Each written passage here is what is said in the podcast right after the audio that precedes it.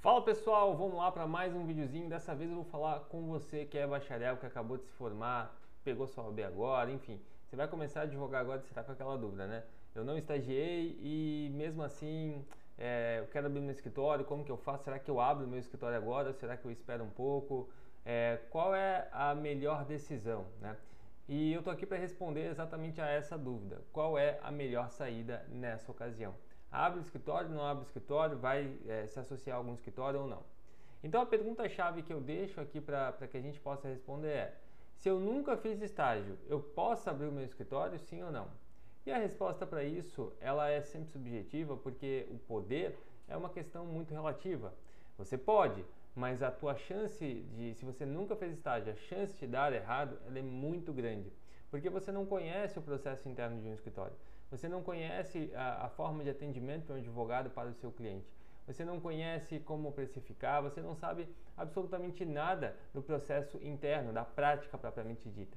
Talvez você já estagiou no fórum, já estagiou no gabinete, já estagiou em outros locais que te proporcionaram um conhecimento prático do lado de lá. Mas o lado de cá é outra vida, é outro momento, é outra ocasião. Você é, não pode comparar as duas, as duas formas de estágio. Que bom que você, se for o seu caso, que você conseguiu estagiar dentro de um, dentro de um, de um gabinete, dentro de um cartório, dentro do Detran. São estágios que te proporcionam um know-how gigantesco naquele, naquela, naquela área, né? Mas isso por si só, infelizmente, não é o suficiente para advogar. Para advogar, você tem que ter a prática dentro de um escritório de advocacia. Porque dentro de um escritório de advocacia você vai ver os advogados é, peticionando em processo, você também vai peticionar, você vai ver o quanto que foi cobrado de honorários em cada caso. Daqui a pouco você viu lá uma ação de pensão alimentícia, você consegue ver como que se faz a ação, quem é a qualificação do autor, autor e réu, você consegue ver os documentos que estão na pasta, contrato, quanto que foi fechado de honorário naquele caso. Você consegue muitas vezes ouvir o atendimento ou participar de um atendimento. Você consegue participar da audiência ou pelo menos ouvir a audiência agora que nós estamos é, num, num momento de virtualização, então todas as audiências tendem a acontecer dentro do escritório. E você consegue perceber todos esses atos. Ah, Matheus, mas no fórum eu também consigo. Claro que sim, mas você está do outro lado você não vê a, a cliente contando a versão dos fatos, você só vê o momento da audiência. Então é muito importante que você consiga que você consiga um estágio dentro de um estágio de advocacia se os teus planos forem de advogar. Então, partindo dessa premissa, eu posso abrir o meu escritório é, mesmo não tendo estagiado? Pode, pode. Vai dar errado? Não significa que vai dar errado. Pode dar certo? Né? A chance de dar certo ela, ela é muito relativa. Daqui a pouco você já tem aí na família um bom cliente que vai te manter as contas. Daqui a pouco a área que você vai que você vai escolher, por exemplo, criminal, você pode ter outras formas de prospecção de clientes como dativo, fazer plantão. Enfim, existem mil e uma é, respostas para essa pergunta. Mas se você pedisse um conselho meu, o que eu te diria é o seguinte: se você está na faculdade e pretende advogar, procure um estágio dentro de um escritório de advocacia que te proporcione todos esses momentos, tanto a parte de atendimento, tanto a parte de audiência, depois peticionamento, depois recurso, eventualmente precificação dos honorários, cobrança dos honorários, depois você pode também é, fazer parte ali da, da expedição de eventual alvará.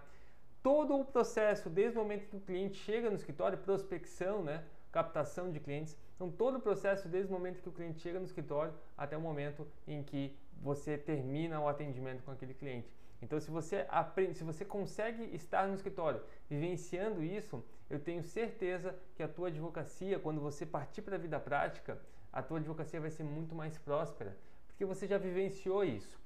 Agora, se você está num escritório que, que não te proporciona nada disso que eu estou te falando, que você só fica lá sentado sem fazer nada, não vê as coisas acontecendo, quem sabe seja o momento de trocar de escritório. Que é importante que você tenha isso em mente, que você está ali para aprender. É claro que além de aprender, você acaba sendo um, uma, uma força-tarefa, um auxílio gigantesco para os advogados que estão ali naquele escritório mas, sobretudo, você está ali para aprender. Então você pega o caso e tenta analisar. Eu estou fazendo aqui um agravo de instrumento, por que, que eu estou fazendo um agravo?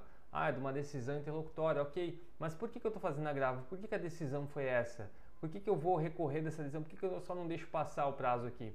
Né? Então, algumas decisões, controle de prazos, como que é feito nesse escritório? Controle financeiro, como que é feito nesse escritório? Quando você trabalha no escritório que te abre essa porta para te mostrar como que as coisas são feitas, você tem a possibilidade de galgar um espaço muito maior do que se você sair do, do da faculdade sem ter nem, nem, nem, essa base, sem ter essa base é, prática para a tua advocacia. Daqui a pouco você foi um excelente aluno, um dos melhores. Daqui a pouco você é aluno nota 10, você ganhou um mérito. E até aí, tudo bem, você realmente tem um espaço no mercado. Só que você tem que aprender a gerir um escritório. A maior dificuldade dos advogados que começam a advogar por conta própria é que não sabem gerir um escritório. Então, se você nunca advogou, a minha primeira sugestão é, se você nunca advogou não, perdão, se você nunca estagiou, né? Se você nunca estagiou, a minha primeira sugestão é que você é, vá para trabalhar em um escritório de maneira associada. Quem sabe ali você se encontra. Tem muitos escritórios que fornecem estruturas para que você consiga ter um bom retorno financeiro. Mas se você mesmo assim, passado dois anos, não se encontrou naquele escritório, olha o aprendizado que você tira de lá. Só que é uma coisa que eu já disse, sempre que possível foge do CLT. Porque o CLT é robótico. O CLT, você está ali para produzir, produção. E não é esse o teu intuito. Então, ou você aprende no estágio, mas se você não teve essa oportunidade, muitas vezes não por culpa sua, mas que você tem filhos, você tem um trabalho fixo que você não consegue, é, que não consegue ter um tempo para dedicar um estágio, e não tem problema nenhum. Mas se for essa, essa ocasião, você na fase de procurar um, um, um escritório para se tornar advogado daquele escritório, procure como associado, nunca CLT. E a partir do momento que você se tornar associado, você tem que prestar atendimento, você tem que prestar é, é, é, precificação, ou seja, passar o preço para o cliente, atendimento é, pós, pós-venda, né? ou seja, aquele momento em que você vai ficar em contato direto com o cliente. Esses momentos são muito importantes para você se desenvolver enquanto profissional, enquanto advogado. O advogado só se desenvolve na prática, praticando, fazendo, fazendo acontecer. Então, esse é o recado que eu tenho para te deixar. Se você é uh, acadêmico e está em dúvida, parte para um estágio dentro de um escritório de advocacia para matar essa dúvida. Se você é acadêmico e você sabe que é advogar, parte para um escritório de advocacia para você aprender como que é a advocacia na prática, para você pegar esse know-how. Se você já se formou ou não tem condições de fazer estágio, quando for procurar um escritório, procure se associar a algum escritório para aprender a parte prática da gestão do escritório, como que funciona, como que, que você se desenvolve, como que você precifica, todo, toda a parte de gestão do escritório. E no final das contas, se você não se encontrar no escritório como associado, aí sim você já está preparadíssimo para abrir o seu. Mateus, mas não é regra geral. Eu abri o meu sozinho e não precisei passar por um estágio. Ok, você é a exceção. Muitos escritórios abrem e não conseguem se manter no mercado em virtude de não ter noção de gestão. O cara vai lá, tem 20 mil, abre um escritóriozinho legal, mais ou menos, né? Com 20 mil hoje em dia, infelizmente, não dá para abrir um escritório muito um top, mas abre um escritório que, que, é o sonho dele. Uma salinha, um ambiente e tal. Ok. Dali a pouco, fecha o mês, sem fechar nenhum contrato. Mas vem as despesas, dois, três mil reais. Ok, não sobrevivi o primeiro mês, segundo mês. Fechei um contrato, mas fiz em 10 vezes. Bom, entrou 300 reais, mas eu tenho mais 3 mil de conta. E aí os escritórios quebram porque não sabem gerir. Ou pior ainda, ok, tem um certo resultado ali, mas ficam com 15 ações para fazer e não consegue dar conta e fica naquela coisa de, pera, como é que eu vou fazer para controlar o prazo? Como é que eu vou protocolar inicial? Coisas que ele deveria saber, que ele poderia ter primeiro aberto o escritório para depois ter, uh, ter testado na prática, né? efetivamente ter feito é, é, a, a prática propriamente dita. Quando você faz o processo inverso, quando você tenta uh, advogar sem ter a prática, a chance de você patinar, fazer isso que eu estou te contando, é muito grande.